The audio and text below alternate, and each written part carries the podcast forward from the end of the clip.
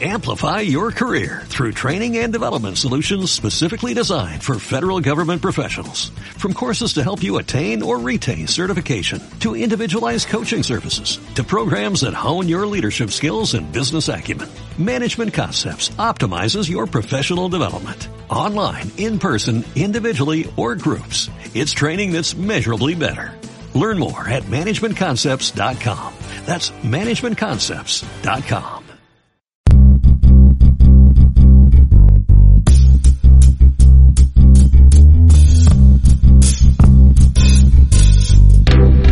Lecturas amenas. Crónicas, cuentos y relatos.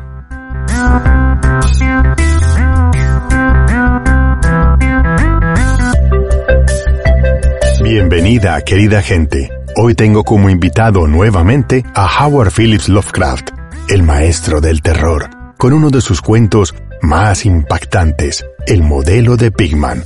Espero sea de su agrado. Escuchemos.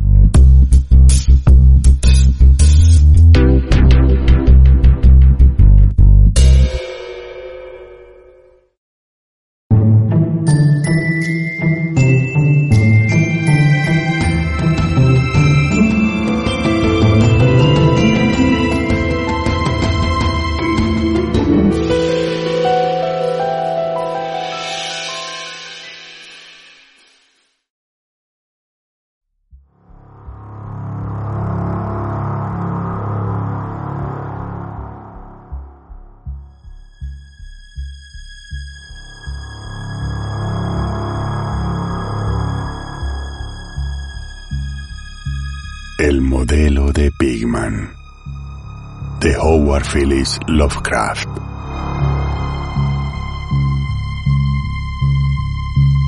No tienes por qué pensar que estoy loco, Elliot. Muchos otros tienen manías raras. ¿Por qué no te burlas del abuelo de Oliver, que jamás monta en un automóvil? Si a mí no me gusta ese maldito metro, es asunto mío. Y además, hemos llegado más deprisa en taxi. Si hubiéramos venido en tranvía, habríamos tenido que subir a pie la colina desde Park Street. Sé perfectamente que estoy más nervioso que cuando nos vimos el año pasado, pero no por ello debes pensar que lo que necesito es una clínica. Bien sabe Dios que no me faltan motivos para estar internado, pero afortunadamente creo que estoy en mi sano juicio. ¿Por qué ese tercer grado?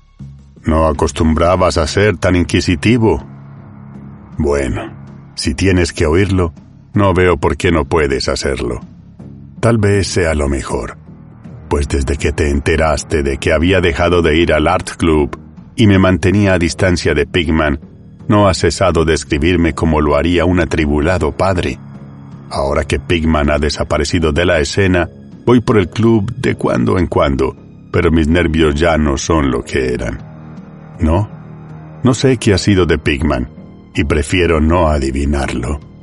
Podrías haber sospechado que dejé de verle porque sabía algo confidencial. Ese es precisamente el motivo por el que no quería pensar a dónde ha ido. Dejemos a la policía que averigüe lo que pueda, que no será mucho, a juzgar por el hecho de que no saben todavía nada de la vieja casa de North End que Pigman alquiló bajo el nombre de Peters. No estoy seguro que volviera a encontrarla yo. Y de que lo intentara, ni siquiera a plena luz del día. Sí, sé bien o temo saber por qué la tenía alquilada. De eso voy a hablarte. Y espero que entiendas, antes de que haya terminado, por qué no pienso ir a decírselo a la policía. Me pedirían que les llevara hasta allí, pero yo no podría volver a aquel lugar ni aun en el supuesto de que conociese el camino. Algo había allí. Bueno, por eso ahora no puedo coger el metro, ni, y puedes reírte también de lo que voy a decirte, bajar a ningún sótano. Supongo que comprenderías que no dejé de ver a Pigman por las mismas estúpidas razones que les movieron a hacerlo a esas mojigatas mujerzuelas que son el Dr. Reid, John Minot o Rosworth. No me escandalizo ante el arte morboso. Y cuando un hombre tiene el talento de Pigman, considero un honor el haberle conocido, al margen de la dirección que tome su obra. Jamás tuvo Boston un pintor con las dotes de Richard Upton Pickman. Lo dije hace mucho y sigo manteniéndolo. Y ni siquiera me retracté un ápice de lo dicho cuando expuso su demonio necrófago alimentándose. A raíz de aquello, como recordarás, Maynard dejó de tratarle. Tú sabes bien que producir obras como las de Pigman requiere un arte profundo y una especial intuición de la naturaleza. Cualquier ganapán de esos que dibujan portadas puede embadurnar un lienzo sin orden ni concierto y darle nombre de pesadilla, aquelarre o retrato del diablo. Pero solo un gran pintor puede conseguir que resulte verosímil o suscite pavor. Y ello porque solo un verdadero artista conoce la anatomía de lo terrible y la fisiología del miedo.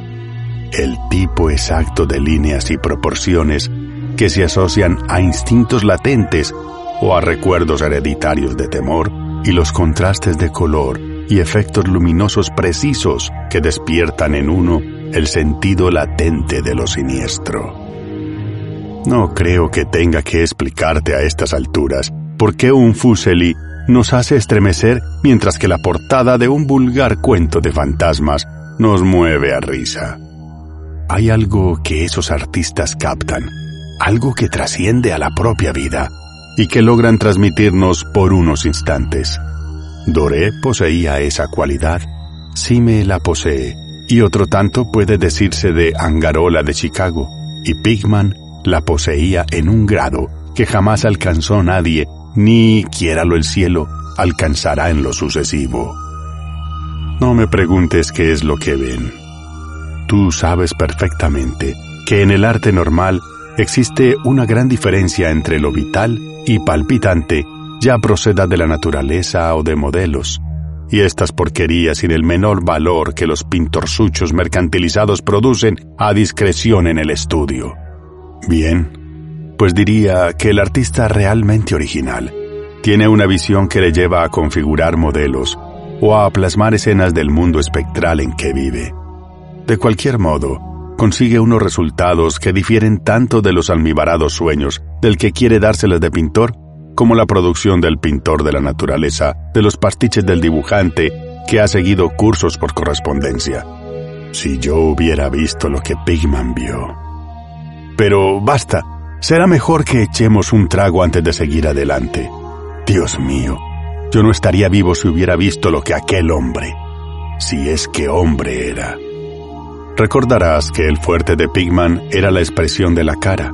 No creo que desde Goya nadie haya puesto tal carga de intensidad diabólica en una serie de rasgos o en una expresión. Y con anterioridad a Goya, habría que retrotraerse a aquellos artífices del medioevo que esculpieron las gárgolas y quimeras de Nuestra Señora y del Monte San Michel. Ellos creían en toda clase de cosas, y posiblemente veían también toda clase de cosas, pues la Edad Media pasó por varias fases muy curiosas. Recuerdo que el año antes de irte, le preguntaste a Pigman en cierta ocasión de dónde diablos le venían semejantes ideas y visiones. ¿No se echó a reír a carcajadas? A aquella risotada se debió en parte el que Reed dejara de hablarle. Reed, como bien sabes, acababa de empezar un curso sobre patología comparada y utilizaba un vocabulario un tanto engolado al hablar sobre el sentido biológico o evolutivo de este o aquel síntoma físico o mental. Según me dijo, Pigman le desagradaba más cada día que pasaba, hasta el punto de que al final llegó casi a asustarle, pues veía que sus rasgos y expresión tomaban un cariz que no le gustaba, un cariz que no tenía nada de humano. Hablaba mucho sobre el régimen alimenticio y dijo que a su juicio Pigman era un ser anormal y excéntrico en grado sumo. Supongo que le dirías a Reed, si es que cruzasteis alguna carta al respecto, que se dejó arrebatar los nervios o atormentar la imaginación por los cuadros de Pigman. Es lo que le dije yo por aquel entonces pero convéncete de que no dejé de ver a Pigman por nada de eso. Al contrario, mi admiración por él siguió creciendo, pues su demonio necrófago alimentándose me parecía una auténtica obra maestra. Como sabes, el club no quiso exponerlo y el Museo de Bellas Artes no lo aceptó como donación. Por mi parte, puedo añadir que nadie quiso comprarlo, así que Pigman lo guardó en su casa hasta el día en que se marchó. Ahora está en poder de su padre, en Salem. Como debes saber, Pigman procede de una antigua familia de esa ciudad, y uno de sus antepasados murió en la horca en 1692 convicto de brujería. Adquirí la costumbre de visitar a Pigman con cierta asiduidad, sobre todo desde que me puse a recoger material para una monografía sobre arte fantasmagórico. Probablemente fuese su obra la que me metió la idea en la cabeza. En cualquier caso, hallé en él una auténtica mina de datos y sugerencias al ponerme a redactarla. Me enseñó todos los cuadros y dibujos que tenía, incluso unos bocetos a lápiz y pluma que habrían provocado, estoy absolutamente convencido, su expulsión del club si los hubieran visto ciertos socios. Al poco tiempo, ya era casi un fanático de su arte y pasaba horas enteras escuchando, cual un escolar, teorías artísticas y especulaciones filosóficas lo bastante descabelladas como para justificar su internamiento en el manicomio de Danvers. La admiración por mi héroe, unida al hecho de que la gente empezaba a tener cada vez menos trato con él, le hizo mostrarse extremadamente confidencial conmigo. Y una tarde me insinuó que si mantenía la boca bien cerrada y no me hacía el remilgado, me mostraría algo muy poco corriente, algo que superaba con creces lo que guardaba en casa. Hay cosas, dijo, que no van con Newbury Street, cosas que estarían fuera de lugar y que no cabe imaginarse aquí. Yo me dedico a captar las emanaciones del alma, y eso es algo que no se encuentra en las advenedizas y artificiales calles construidas por el hombre. Back Bay no es Boston. En realidad no es nada todavía, porque aún no ha tenido tiempo de acumular recuerdos y atraerse a los espíritus locales. En caso de haber fantasmas aquí, serían todo lo más los fantasmas domesticados de cualquier marisma pantanosa o gruta poco profunda. Y lo que yo necesito son fantasmas humanos. Los fantasmas de seres lo bastante refinados como para asomarse al infierno y comprender el significado de lo visto allí. El lugar indicado para vivir un artista es el North End, si los estetas fueran sinceros, soportarían los suburbios por eso de que allí se acumulan las tradiciones.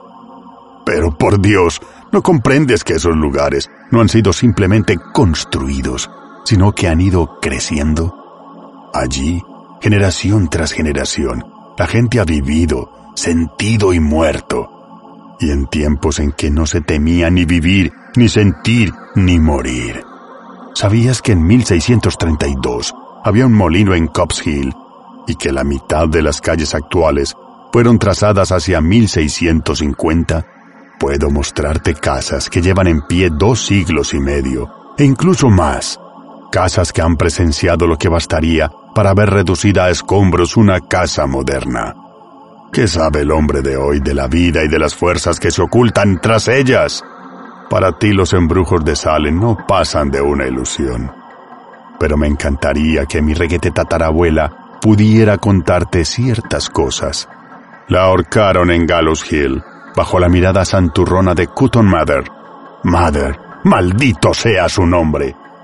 Temía que alguien consiguiera escapar de esta detestable jaula de monotonía. Ojalá alguien le hubiese hechizado o sorbido la sangre durante la noche.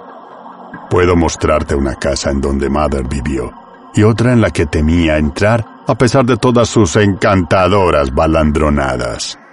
Sabía cosas que no se atrevió a decir en aquel estúpido Magnalia o en el no menos pueril Maravillas del Mundo Invisible. Sabías que hubo un tiempo en que todo el North End estaba agujereado por túneles a través de los cuales las casas de ciertas personas se comunicaban entre sí y con el camposanto y con el mar. Mucho procesar y mucho perseguir a cielo descubierto. Pero cada día sucedían cosas que no podían entender.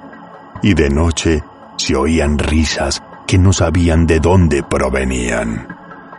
En ocho de cada diez casas construidas antes de 1700, y sin tocar desde entonces, podría mostrarte algo extraño en el sótano. Apenas pasa mes que no se oiga hablar de obreros que descubren galerías y pozos cubiertos de ladrillos, que no conducen a parte alguna al derribar este o aquel edificio. Tuviste ocasión de ver uno cerca de Hesman Street, desde el ferrocarril elevado el año pasado.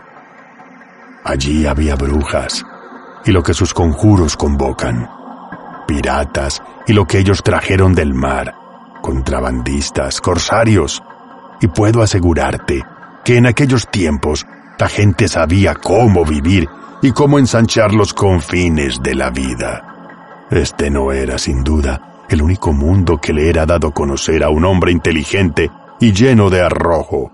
¡Kia! Y a pesar que hoy, en cambio, los cerebros son tan inocuos que hasta un club de supuestos artistas se estremece y sufre convulsiones y un cuadro hiere los sentimientos de los contertulios de un salón de té de Beacon Street.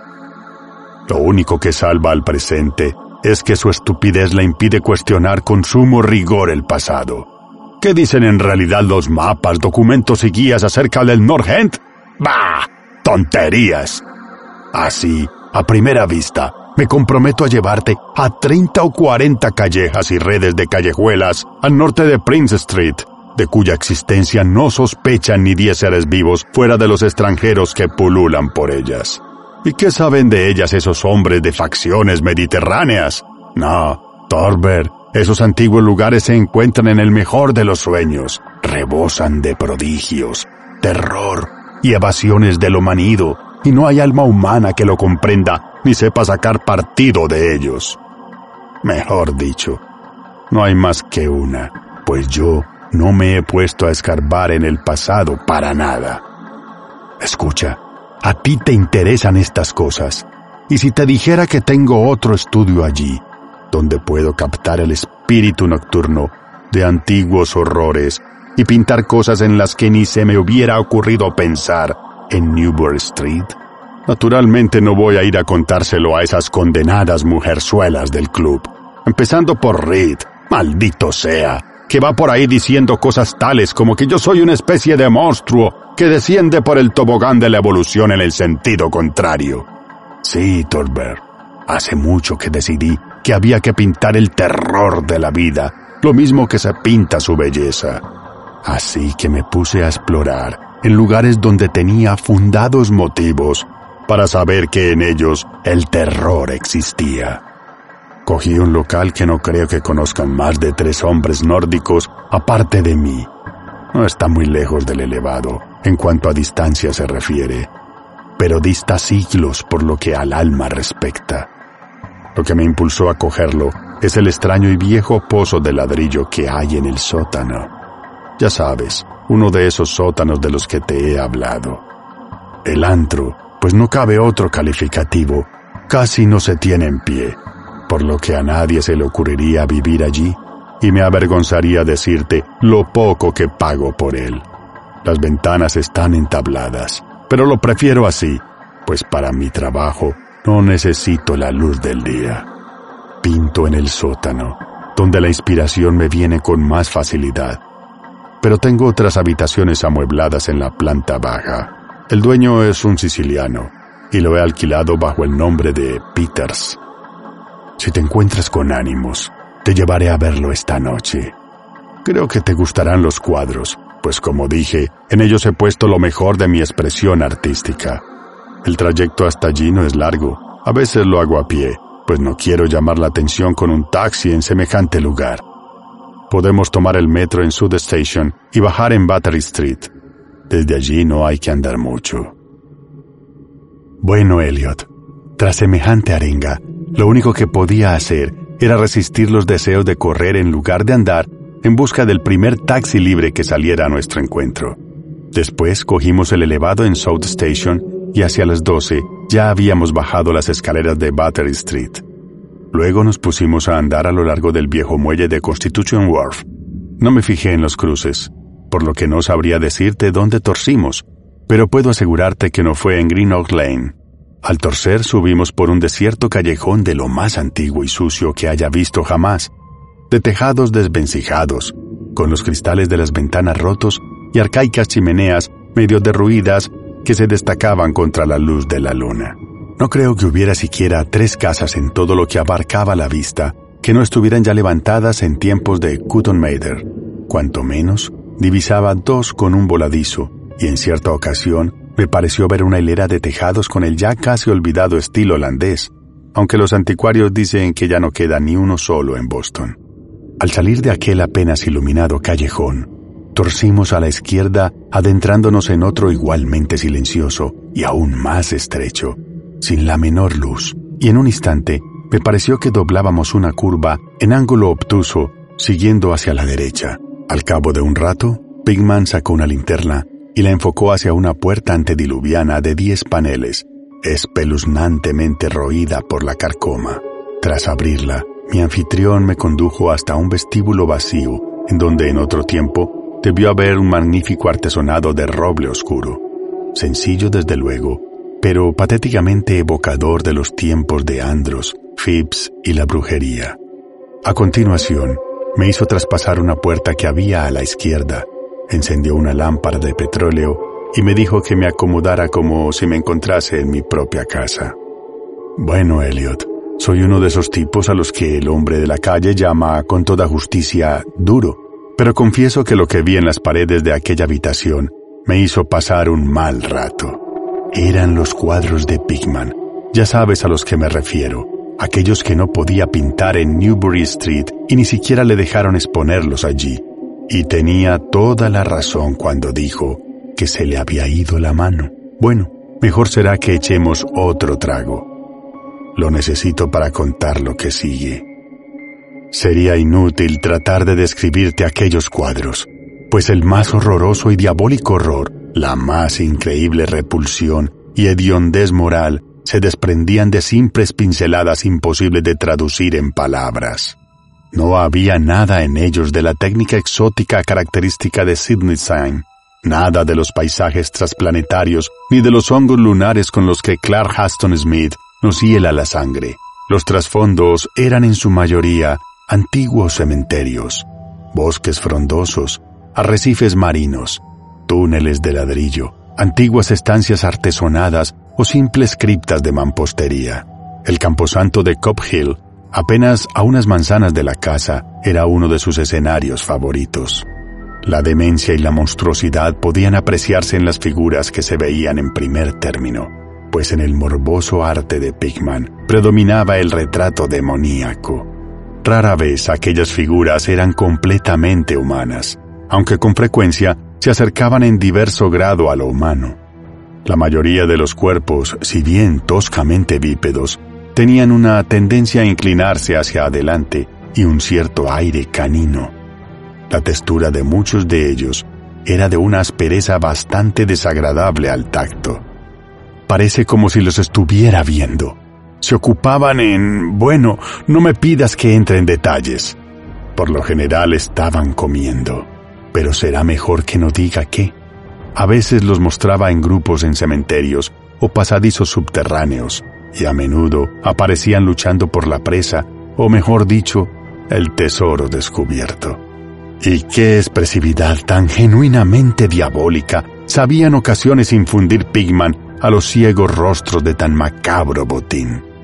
De cuando en cuando se les veía saltando en plena noche desde ventanas abiertas o agazapado sobre el pecho de algún durmiente al acecho de su garganta. En un lienzo se veía a un grupo de ellos aullando alrededor de una bruja ahorcada en Gallows Hill, cuyas demacradas facciones guardaban un extraordinario parecido con los de aquellos seres. Pero no creas que fueron aquellas horripilantes escenas lo que me hizo perder el sentido. No soy un niño de tres años y no es ni mucho menos la primera vez que veo cosas así. Eran los rostros, Elliot, aquellos endiablados rostros que miraban de soslayo y parecían querer salir del lienzo como si se les hubiese inspirado un aliento vital. Dios mío, juraría que estaban vivos. Aquella bruja nauseabunda que se veía en el lienzo había despertado los fuegos del Averno y su escoba era una varita de sembrar pesadillas. Pásame la garrafa, Elliot. Había algo llamado la lección. Santo cielo, en mala hora lo vería. Escucha, ¿te imaginas un círculo de inefables seres de aspecto canino, agazapados en un cementerio, enseñando a un niño a comer según su usanza? El coste de una presa producto de una suplantación, supongo. Ya sabes, el viejo mito de esos extraños seres que dejan sus vástagos en la cuna en sustitución de las criaturas humanas que arrebatan. Pigman mostraba en el cuadro lo que les depara la fortuna a los niños así arrebatados, cómo crecen. Cuando justo entonces comencé a ver la espantosa afinidad que había entre los rostros de las figuras humanas y las no humanas por medio de aquellas gradaciones de morbosidad entre lo resueltamente no humano y lo desagradablemente humano, trataba de establecer eh, un sardónico nexo evolutivo. Los seres caninos procedían de los mortales. Y apenas acababa de inquirirme qué hacía con las crías que quedaban con los seres humanos a modo de trueque, cuando mi mirada tropezó con un cuadro que representaba la perfección dicha idea. Se trataba de un antiguo interior puritano. Una estancia de gruesas vigas con ventanas de celosía, un largo banco y un mobiliario del siglo XVII de estilo bastante tosco, con la familia sentada en torno al padre mientras éste leía las escrituras. Todos los rostros, salvo uno, mostraban nobleza y veneración, pero ese uno reflejaba la burla del Averno. Era el rostro de un varón de edad juvenil. Sin duda pertenecía a un supuesto hijo de aquel piadoso padre. Pero en realidad era de la parentela de los seres impuros. Era el niño suplantado. Y en un rasgo de suprema ironía, Pigman había pintado las facciones de aquel adolescente de forma que guardaban un extraordinario parecido con las suyas. Para entonces, Pigman había encendido ya una lámpara en una habitación contigua y cortésmente abrió la puerta para que pasara yo, al tiempo que me preguntaba si quería ver sus estudios modernos. Me había sido imposible darle a conocer muchas de mis opiniones. El espanto y la repugnancia que se apoderaron de mí me dejaron sin habla. Pero creo que comprendió perfectamente cuáles eran mis sensaciones y se sintió muy halagado. Y ahora quiero que quede bien claro una vez más, Elliot, que no soy uno de esos alfeñiques que se lanzan a gritar en cuanto ven algo que se aparta lo más mínimo de lo habitual. Me considero un hombre maduro y con algo de mundo, y supongo que con lo que viste de mí en Francia, te basta para saber que no soy un tipo fácilmente impresionable. Ten presente, por otro lado, que acababa de recobrar el aliento y de empezar a familiarizarme con aquellos horribles cuadros que hacían de la Nueva Inglaterra colonial una especie de antesala del infierno. Pues bien, a pesar de todo ello, la habitación contigua me arrancó un angustioso grito de la garganta y tuve que agarrarme al vano de la puerta para no desfallecer. En la otra estancia había un sinfín de engendros y brujas invadiendo el mundo de nuestros antepasados, pero lo que había en esta nos traía el horror a las puertas mismas de nuestra vida cotidiana. Dios mío, qué cosas pintaba aquel hombre. Uno de los lienzos se llamaba Accidente en el Metro, y en él un tropel de abominables seres surgían de alguna ignota catacumba a través de una grieta abierta en el suelo de la estación de metro de Boylston Street y se lanzaban sobre la multitud que esperaba en el andén. Otro mostraba un baile en Cops Hill, en medio de las tumbas, sobre un fondo actual. También había unas cuantas vistas de sótanos, con monstruos que se deslizaban furtivamente, a través de agujeros y hendiduras abiertos en la mampostería, haciendo siniestras muecas mientras permanecían agazapados tras barriles o calderas y aguardaban a que su primera víctima descendiera por la escalera. Un horrible lienzo parecía recoger una amplia muestra representativa de Beacon Hill, con multitudinarios ejércitos de los metíficos monstruos surgiendo de los escondrijos que acribillaban el suelo. Había asimismo tratamientos libérrimos de bailes en los cementerios modernos. Pero lo que me impresionó más que nada fue una escena en una ignota cripta en donde multitud de fieras se apelotonaban en torno a una de ellas, que sostenía en las manos y leía en voz alta una conocida guía de Boston. Todas las fieras apuntaban a un determinado pasaje, y todos los rostros parecían contraídos con una risa tan epiléptica y reverberante que creí incluso oír su diabólico eco. El título del cuadro era Holmes, Lowell y Longfellow yacen enterrados en Mount Arbor. A medida que recobraba el ánimo y me iba acostumbrando a aquella segunda estancia de arte diabólico y morboso, me puse a analizar algunos aspectos de la repugnancia y aversión que me inspiraba a todo aquello. En primer lugar, me dije a mí mismo, aquellos seres me asqueaban porque no eran sino la más fiel muestra de la total falta de humanidad e insensible crueldad de Pigman. Semejante personaje debía ser un implacable enemigo de todo el género humano, a tenor del regocijo que mostraba por la tortura carnal y espiritual y la degradación del cuerpo humano. En segundo lugar, lo que me producía pavor en aquellos cuadros era precisamente su grandeza. Aquel arte era un arte que convencía. Al mirar los cuadros, veíamos a los demonios en persona y nos inspiraban miedo. Y lo extraño del caso era que la subyugante fuerza de Pigman no provenía de una selectividad previa o del cultivo de lo extravagante. En sus cuadros no había nada de difuso, de distorsionado ni de convencional. Los perfiles estaban bien definidos y los detalles eran precisos hasta rayar en lo deplorable. ¿Y qué decir de los rostros? Lo que allí se veía era algo más que la simple interpretación de un artista. Eran el mismo infierno retratado cristalinamente y con la más absoluta fidelidad. Eso es justo lo que era. Cielos, aquel hombre no tenía nada de imaginativo ni de romántico.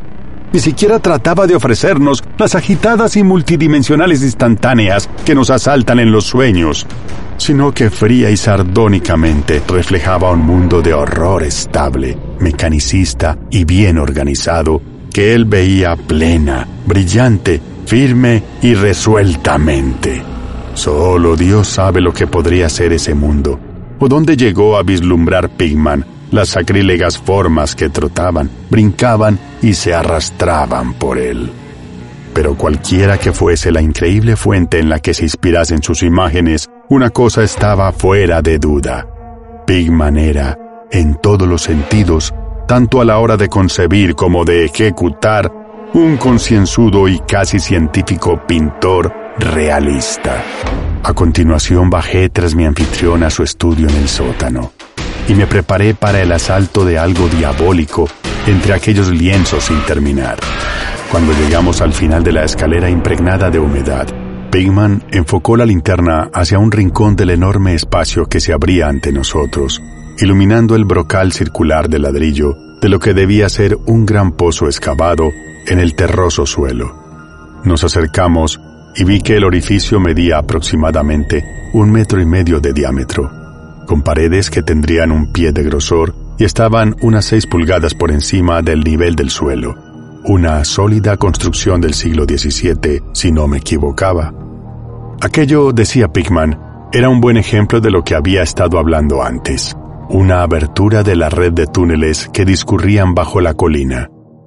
Observé distraídamente que el pozo no estaba recubierto de ladrillo y que por toda cubierta tenía un pesado disco de madera. Pensando en todas las cosas a las que el pozo podía hallarse conectado, si las descabelladas ideas de Pigman eran algo más que una mera retórica, un escalofrío me recorrió el cuerpo. Luego, siempre yo detrás de él, subimos un escalón y atravesamos una estrecha puerta que daba a una amplia estancia con un suelo entarimado y amueblada como si fuese un estudio. Una instalación de gas acetileno suministraba la luz necesaria para poder trabajar. Los cuadros sin acabar, montados en caballetes o apoyados contra la pared, eran tan espeluznantes como los que había visto en el piso de arriba y constituían una buena prueba de la meticulosidad con la que trabajaba el artista.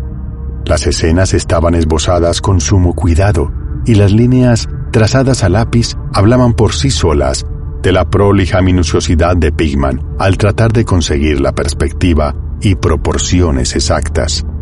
Era todo un gran pintor y sigo sosteniéndolo hoy aún con todo lo que sé. Una gran cámara fotográfica que había encima de una mesa me llamó la atención y al inquirirle acerca de aquella, Pigman me dijo que la utilizaba para tomar escenas que le sirvieran luego para el fondo de sus cuadros pues así podía pintar a partir de fotografías sin tener que salir del estudio en lugar de ir cargando con su equipo por toda la ciudad en busca de esta o aquella vista. A juicio suyo, las fotografías eran tan buenas como cualquier otra escena o modelo reales para trabajos de larga duración, y según dijo, las empleaba habitualmente. Había algo muy desapacible en los nauseabundos bocetos y en las monstruosidades a medio terminar que echaban torvas miradas desde cualquier ángulo de la estancia. Y cuando Pigman descubrió súbitamente un gran lienzo que se encontraba lejos de la luz, no pude evitar que se me escapara un estruendoso grito, el segundo que profería aquella noche. Resonó una y otra vez a través de las mortecinas bóvedas de aquel antiguo y salitroso sótano, y tuve que realizar un tremendo esfuerzo para contener una histérica carcajada. Dios misericordioso, Elliot, no sé cuánto había de real y cuánto de febril fantasía en todo aquello. Jamás podría imaginarme semejante sueño.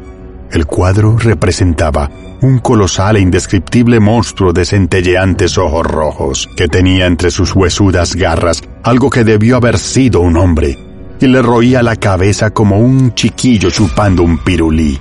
Estaba en cuclillas, y al mirarle, parecía como si en cualquier momento fuera a soltar su presa en busca de un bocado jugoso.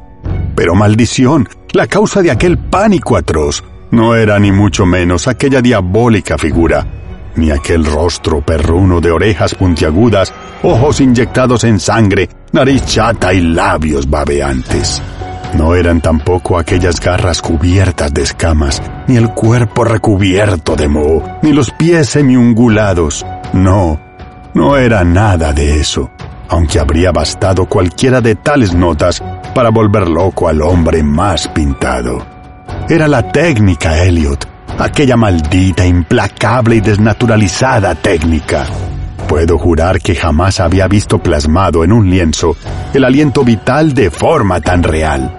El monstruo estaba presente allí, lanzaba feroces miradas, roía y lanzaba feroces miradas.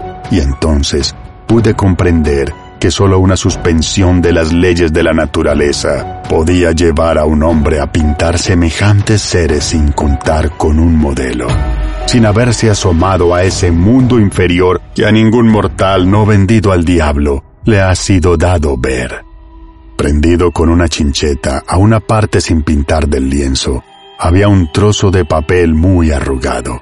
Probablemente pensé, sería una de esas fotografías de las que se sirve Pigman para pintar un trasfondo no menos horroroso que la pesadilla que se destacaba sobre él.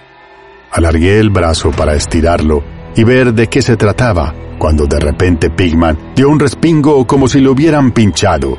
Había estado escuchando con suma atención desde que mi grito de pavor despertó insólitos ecos en el oscuro sótano, y ahora parecía estar poseído de un miedo que si bien no podía compararse con el mío, tenía un origen más físico que espiritual.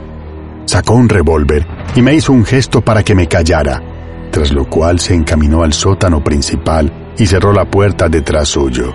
Creo que me quedé paralizado por unos instantes. A semejanza de Pigman, aguzé el oído y me pareció oír el leve sonido de alguien que correteaba, seguido de unos alaridos o golpes en una dirección que no sabría decir. Pensé en gigantescas ratas y sentí que un escalofrío me recorría todo el cuerpo. Luego se oyó un amortiguado estruendo que me puso la carne de gallina un sigiloso y vacilante estruendo, aunque no sé cómo expresarlo en palabras. Parecía como si un gran madero hubiese caído encima de una superficie de piedra o ladrillo, madera sobre ladrillo. ¿Me sugería algo aquello?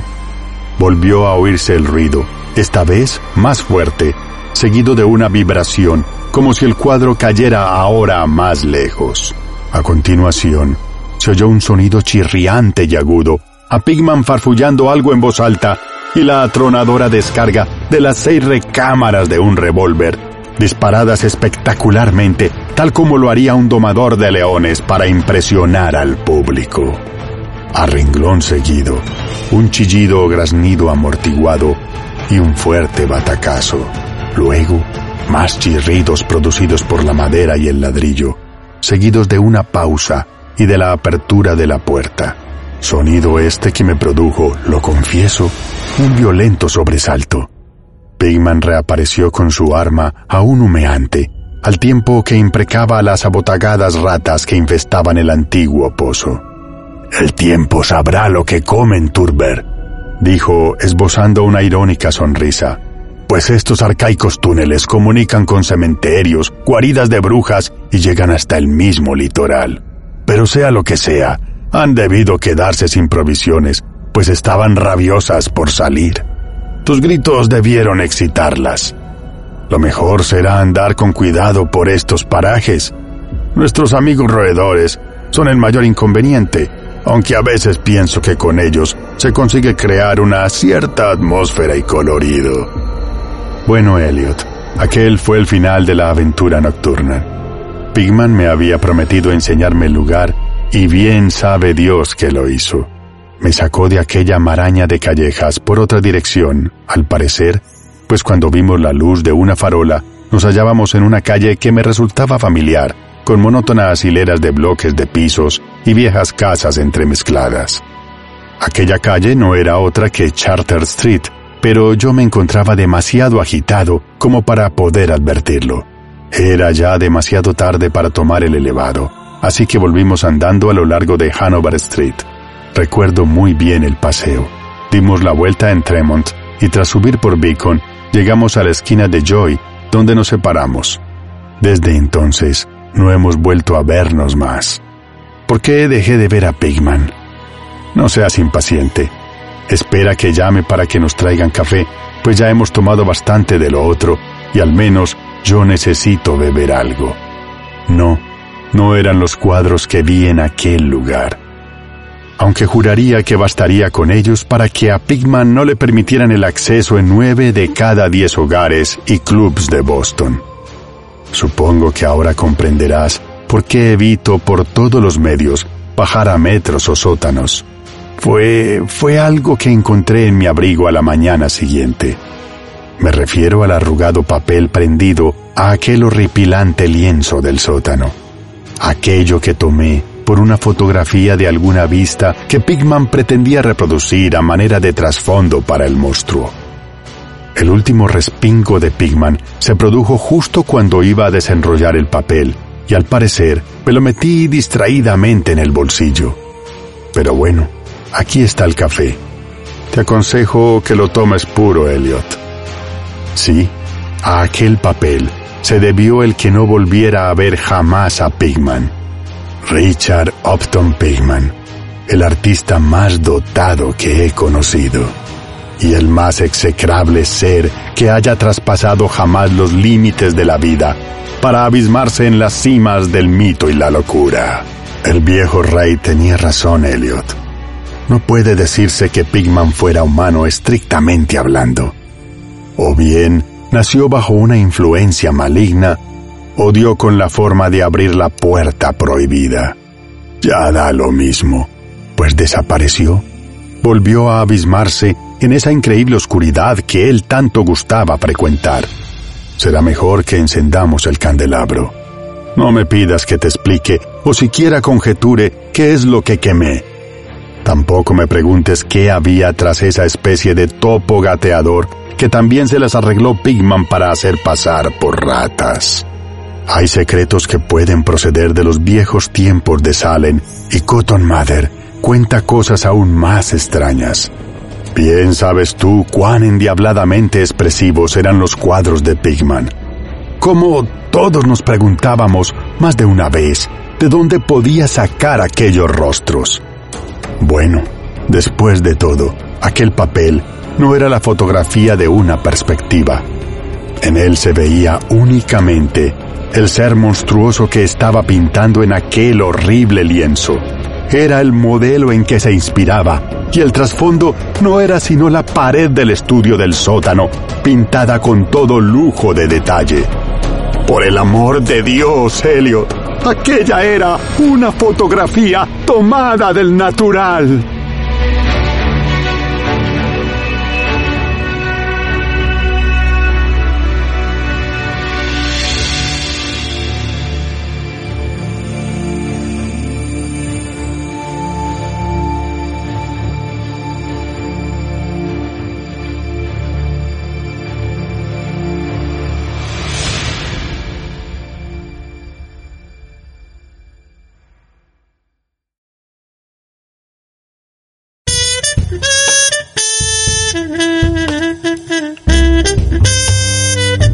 Así termina un nuevo episodio de Lecturas Amenas, Crónicas, Cuentos y Relatos.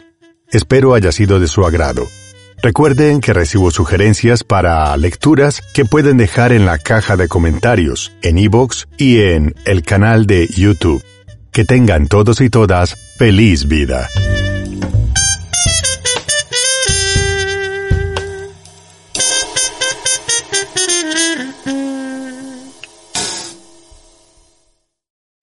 Amplify your career through training and development solutions specifically designed for federal government professionals. From courses to help you attain or retain certification, to individualized coaching services, to programs that hone your leadership skills and business acumen, Management Concepts optimizes your professional development. Online, in person, individually, or groups, it's training that's measurably better. Learn more at managementconcepts.com. That's managementconcepts.com.